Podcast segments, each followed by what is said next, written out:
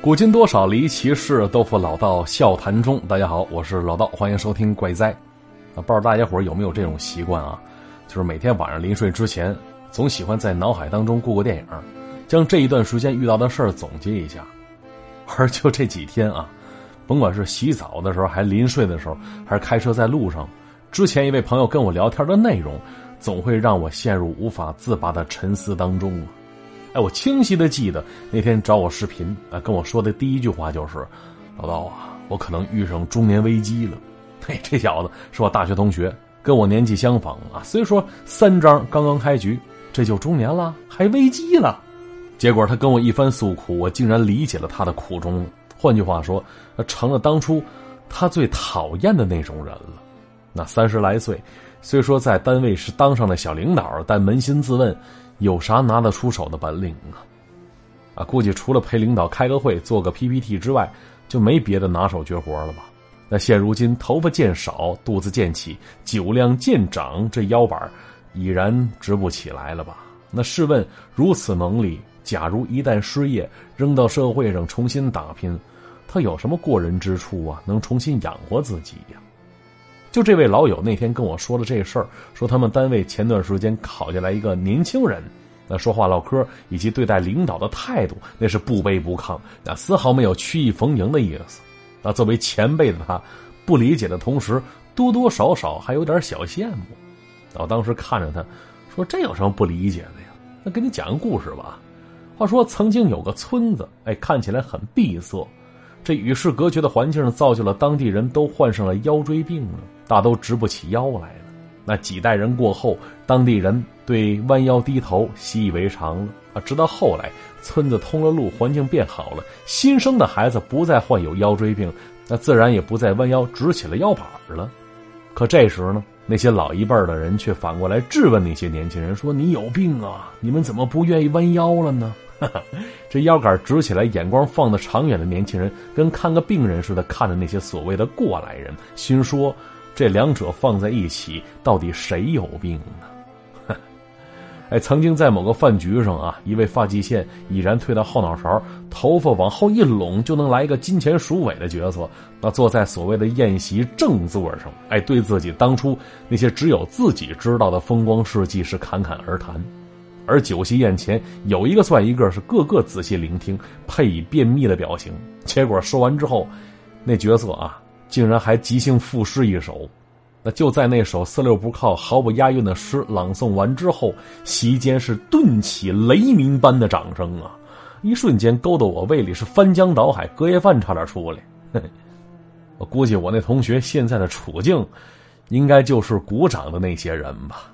而将来有可能会当上那朗诵诗词的角色，可骨子里估计跟我一样，受不了太过油腻的事物啊，总感觉反胃。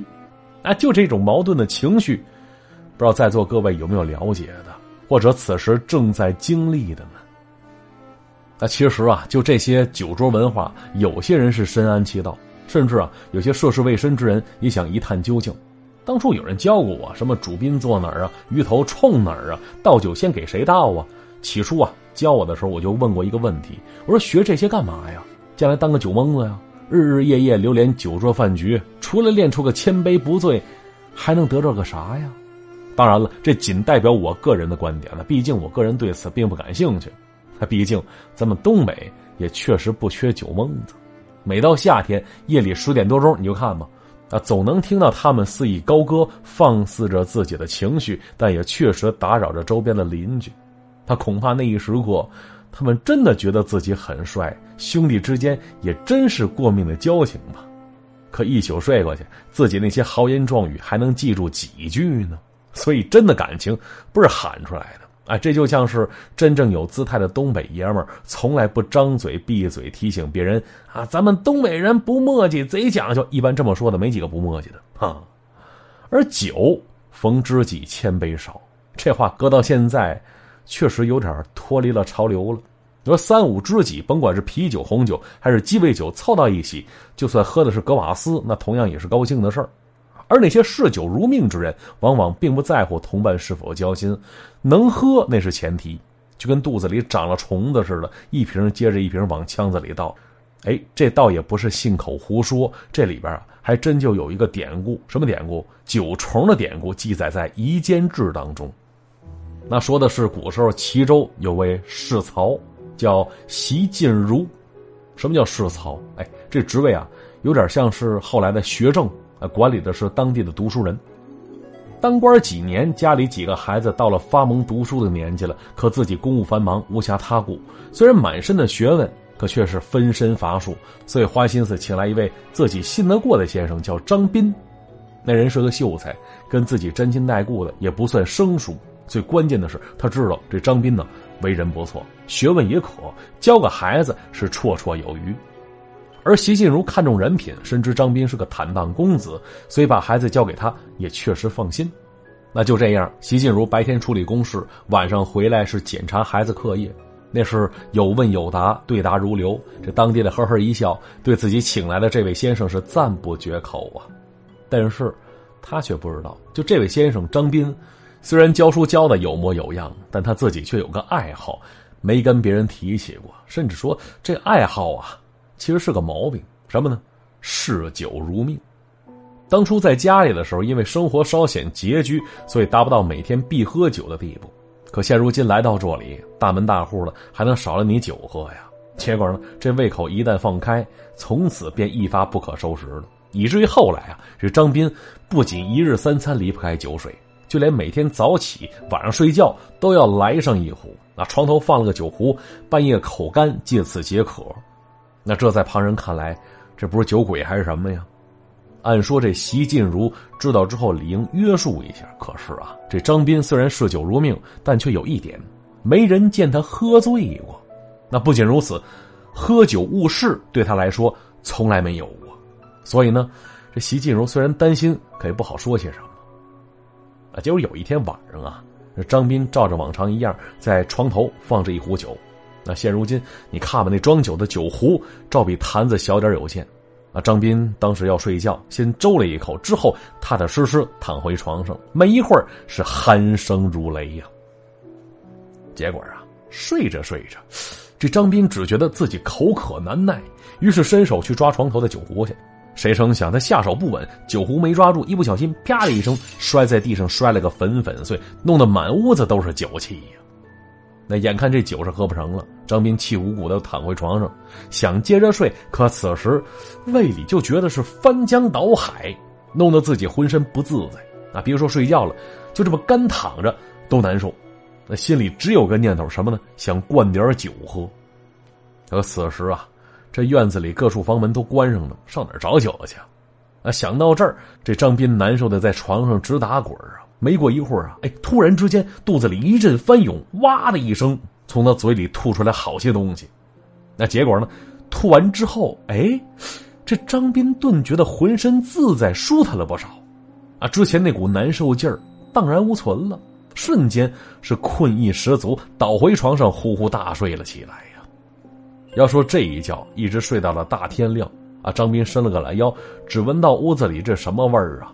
一股浓重的酒味儿闻得自己是干呕欲吐，啊！结果呢，这时啊，他突然想起来了，哎，就昨天晚上自己好像真的吐了，而且经过那一吐，怎么自己好像没那么馋酒了呢？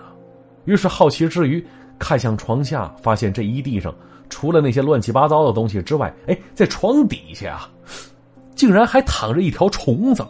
大肉虫子长得跟猪肝似的，有鼻子、有眼、有嘴巴，那吓得张斌以为这什么怪物啊？正巧这时候呢，一位好友前来，啊，知道张斌爱喝酒，于是大早上的啊，提了个酒坛子就走进来了。谁料到屋里湿滑，都是他吐的东西。进来之时没留神，一个趔趄，酒坛子直接滚到床边去了。那紧接着啊，这张斌看到了，就那条肉虫子，竟然三两下。钻进了摔在一旁的酒坛子里，张开嘴巴大口吞噬起酒液来了。没过一会儿，是一点没糟践，都喝没了。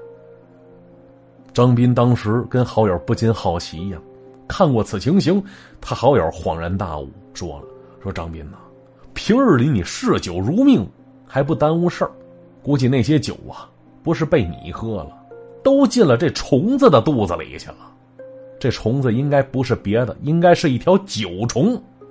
一听之下，张斌不住点头。至此，这千杯不醉，摇身一变，变成滴酒不沾了。哈哈，因为没了酒虫，这张斌不光不能喝，也不愿意喝这酒了。而关于九虫的传说，打这开始便流传开来。后世这蒲松龄在《聊斋志异》当中也有相关的记载，对九虫的描述与此是一般无二。只有一点啊，那《聊斋志异》说说将这九虫子扔坛子里，用水就白水啊。使劲搅拌，这坛子白水顷刻间就能变出一坛子好酒出来。嘿 好酒啊！话说古往今来，这好酒该如何定义呢？啊，之前听人说过，说好酒挂杯，但后来听说那是添加剂的作用。那还有说这好酒啊是入口柔，一线喉啊。但后来有人告诉我，那说的不是喝酒。那说不是喝酒，那说的是啥呀？嘿，别问，别打听啊。其实看惯了古风武侠影视剧当中的人物，右手持剑，左手拎个酒壶，山水间耍那么一段之后是纵情豪饮，醉卧庭前，潇洒飘逸，是羡煞各位看官。可现实生活当中呢，喝多了的咱不是没见过，有一个算一个，都不是很体面的。哈，有开怀大笑的，有哭得梨花带雨的，有放声高歌的，还有搂着别人脖子絮絮叨叨的。当然，最多的应该就是倒头就睡的。但是啊，在哪儿睡，什么姿势睡，嘿，那真是五花八门、千奇百怪，只有你想不到，没有他做不到的。我还记得呀，这《东邪西毒》那部电影当中有一种酒，叫做“醉生梦死”啊。据说喝过之人会忘记这辈子做过的任何事儿。他说呀，人最大的烦恼就是记性太好了。如果什么都可以忘记的话，以后每天都是新的开始，那样的话多开心呢。嘿，这台词啊，他说的怎么像是断片酒似的？听起来很厉害，又有点危险呢。而翻阅古书，我记得有一种酒也是相当有意思。话说那是古时候有一叫做狄希的人，家住中山国，啊，搁现在就是河北定州那一带。而狄希是谁呢？他是一位酿酒师，一辈子是以杜康为自己的偶像，为自己的爱豆，早晚三炷香，感谢祖师爷赏饭吃啊。要说狄希酿酒懂得玩点新花样，哎，各种粮食酿造之余，想弄点不一样的，在里边啊加了一些不寻常的佐料，当然这是有风险的。酿好之时打去蜡封，这才知道自己那些小创意到底成功不成功。当然，身为酿酒师，家中陈酿自是不老少啊。而狄希也是视若珍宝，不是特殊场合，他是不舍得拿出来喝的。话说呀，这狄希自创一种美酒，名唤。千日醉，啊，据说酒如其名，喝上那么一碗，要躺足一千天才会醒过来。那此等美酒，寻常之人自是未曾见过，都认为这只是个噱头罢了。一千天，你想想，三年光景啊，啥酒能有那么大后劲儿啊？估计啊，只是一种夸张的说法，在那转吆喝呢。那虽然这么说，对此好奇之人也是络绎不绝。奈何呀，狄希此人性格古怪，朋友不多，所以多数人只是听闻而已。别说喝了，就连闻上一闻都没有那个缘分呢。而要说狄希有位同乡好友叫刘玄石，这人性情豪放，不拘小节，啊，同时也是酷爱喝酒啊，不光爱喝，人家还会喝。酒水未尝入口，提鼻子一闻就能说出此酒的年份是由何物配合着哪儿的山泉井水是酿造而成，真可谓是品酒的行家。因此呢，这老刘跟狄希大有知己的意思。但是有一点啊，这老刘酒品一般，平时清醒的时候还好说，他一旦喝醉了，那就不是他了。而有一次，老刘他朋友留他在家里吃饭。也是那天饭菜可口吧，酒就多喝了一点，一直喝到夜里二更天，人家都下了逐客令了，这老刘依然是一脸不在乎的。后来借着酒劲儿跑人家猪圈里去了，非要给自己找个坐骑哈，要骑着猪回去，结果被那老母猪直接摔到了猪圈里，蹭了一身泥。这老刘也不喊疼，而是就地睡着了。那你说心得多大吧？就这事儿啊，弄得他是颜面扫地，之后没人再敢会他喝酒去了。但是啊，这喝酒毕竟是自己的爱好，平时有事没事在家里他也会小酌两坛子。他两坛子可不少啊，气得家中娘子是成天张罗着回娘家。而后来呢，哎，这老刘也不知道从哪儿打听得知这千日醉的存在。那听人一描述，这口水哗哗直流，当即就要前去拜会狄西。等一见面，当先数了一番，说：“狄西，你不够意思呀，自己有如此佳酿，怎么还藏着掖着呢？不让朋友知道，赶紧他妈拿出来吧！烧鸡酱牛肉我都带来了，就等着品尝这千日醉呢。”那狄西一见之下直皱眉头，心说：“这谁呀？这嘴这么大呢？把这事告诉他干什么玩意儿呢？”啊，自然知道这老刘的酒品，这要是喝多了，撒起酒疯，自己没法处理啊。于是就借口说：“那千日醉呀，还没酿成呢，你先回去吧。等好了之后，我给你送过去。”可此等话语，如何能赶走一个酒蒙子呀？老刘咧嘴一笑说：“没成就没成，我先品品滋味也行。”说着话。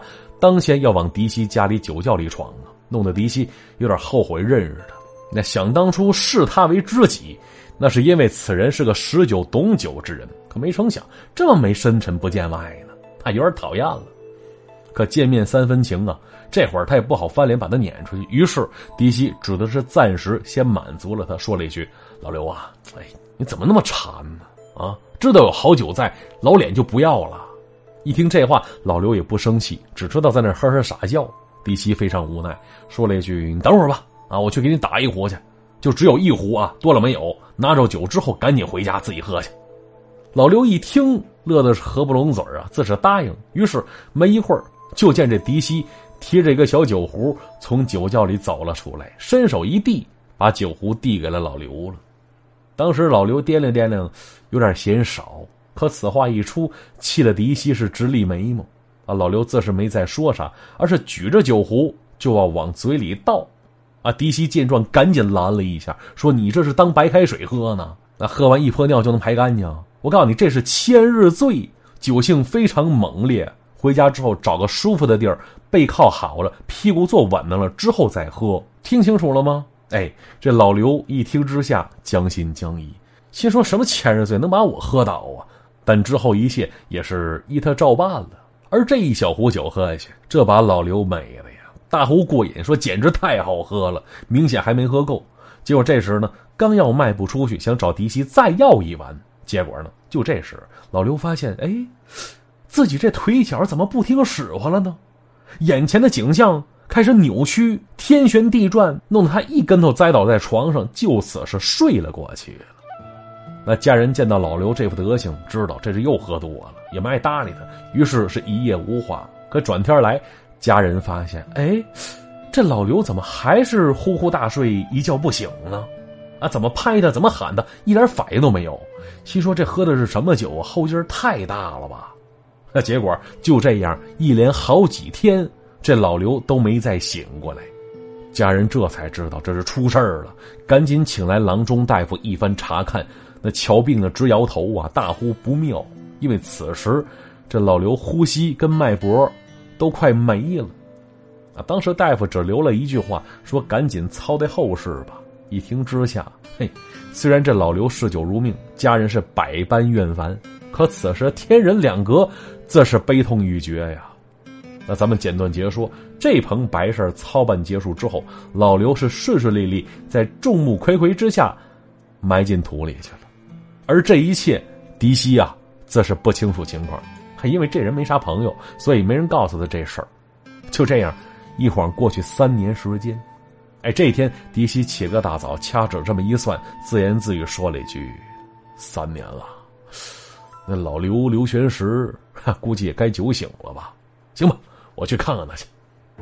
说着话，穿好衣服就到了老刘家中了。一经打听，这刘家人直纳闷儿。说当家的死了三年了，校服都该脱了，找他什么事儿啊？结果一听这话，狄西心里一沉呢，说：“这老刘没跟你们说呀？三年之前他找我喝那个千日醉，这酒不是一般酒，喝完之后醉倒了一千天才会醒过来。就你们家老刘，他没死，只喝多了而已。”啊！一听这话，刘家人自是不敢相信呢。于是狄西命他们带着自己前去下葬墓地查看。啊！结果还没到地儿呢，离着老远就闻到一股浓烈的酒气。等走近一看，哟，那坟包上面啊，竟然蒸腾起阵阵白气儿，喷云吐雾的。那狄希大手一挥，哇，赶紧的，这酒蒙子马上要醒了。一声令下，家人是起手挖出棺椁，撬开棺盖，只见腾的一下，一股白雾窜了起来。那雾气当中，就见那老刘一边吧唧着嘴儿，一边伸着懒腰，说了一句：“哎呦啊，好酒啊，哈哈，好酒！这觉睡的，哎，我这是在哪儿呢？哎呦，话说呀，就那天开棺之时。”被酒气白雾冲入口鼻的那些人，回到家中，都足足醉倒了仨月有余啊！嘿，这就是传说中的千日醉。那搁现在听上去，怎么那么像乙醚？怎么那么像迷药、蒙汗药呢？好了，故事就先讲到这里。好，接下来看一下往期的留言板啊。首先要恭喜良月而生夺得上期的王者沙发，恭喜恭喜啊！好，再来看其他朋友留言。将军说了，说终于听完了，感觉心里空落落的啊！我不敢跟老道催更，所以我会积极找一些好的故事给老道留言。这里分享一个给我留下心理印象最深的一件事儿我记得是上初一的时候，有一节体育课，做完间操之后，跟同学进了小卖部买吃的，而小卖部后边是一个很多年的老寨子，很少有人住了。啊，当时啊很好奇，就跟同桌一起进去逛了逛。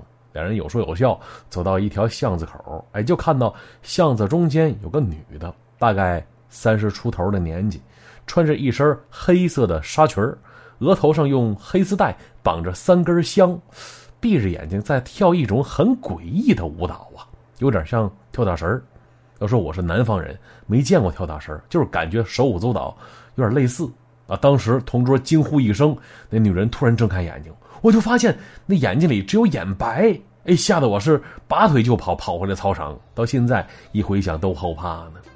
嘿，这诡异的舞姿，估计只有请出东北舞王尼古拉斯赵四才能震一震他了。呵呵四哥，来段街舞吧。这你知道了吧？他说双十一扫货之后，看见付款总金额而抽抽的人，我来听老道静一静。我是在囤货，没错，是在省钱。我不是败家，不是败家，我不是。嘿，如此之大的罪恶感，我特别好奇，都是买了什么东西，花了多少钱呢？而此时此刻呀，静静已经不好使了，你得剁一剁才行啊。这 Angel 桑他说了，说我想起在大阪租房的时候，隔壁大叔凌晨回来是先点外卖，再然后是收拾餐具。我说那些日本人不用一次性碗筷，所以呢来来回回烦的要死。我家住十一楼，挨着天台，每天晚上都能听着两个日本人在我窗根底下聊天可是我住那两年多，却一次邻居都没遇到过。那后来有一次楼下着火，楼里跑出来好些人，这才知道这里人并不少啊。嘿，听说过那个国度的人都很注重自己的隐私，活在自己的圈子里，不去关心别人，也不想被别人打扰。其实这事儿不分好坏。啊，只是有的时候确实让人瘆得慌啊。好了，留言就先看到这里啊。那节目最后提醒大家伙别忘了点赞、留言、转发跟评论。咱们下期再见，拜拜。